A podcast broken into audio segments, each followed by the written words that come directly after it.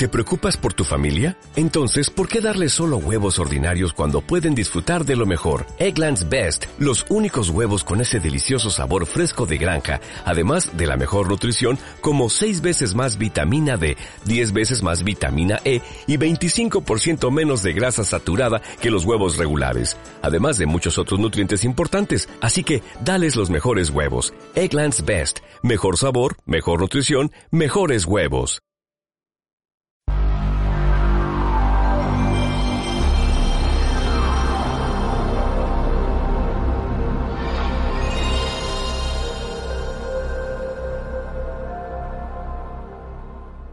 Muy buenas chicas y chicos, aquí estamos de vuelta en Memoria Cósmica. Soy Juan José Chivisaque y en esta ocasión mi recomendación por el 25 aniversario de PlayStation va a ser muy movidita. Vamos allá con Basta Group.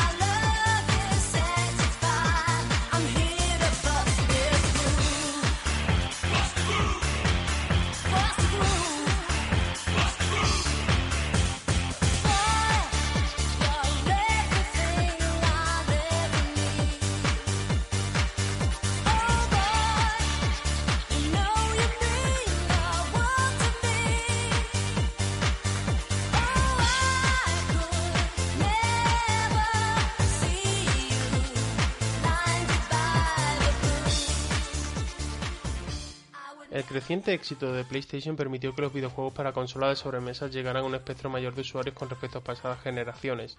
Esto favoreció sin duda la aparición de un número mucho mayor de videojuegos, así como una competencia atroz por el liderazgo en una imparable carrera cuyo objetivo era dominar las 3D sin perder diversión y jugabilidad de por medio.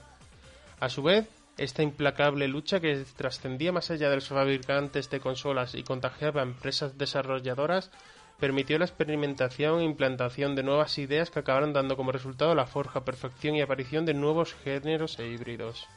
Tres años después de la salida de PlayStation llegaba a Europa una colorida experiencia llamada Parapa de Rapper que, de la mano de Masaya Matsura, brindaba a las masas la oportunidad de disfrutar de la música y el ritmo a través de los videojuegos. Establecido en el libro Guinness de los récords como primer videojuego musical, sirvió de referencia a muchos desarrolladores para ir más allá y perfilar la experiencia que este título ofrecía, llegando incluso a abrazar otros géneros musicales.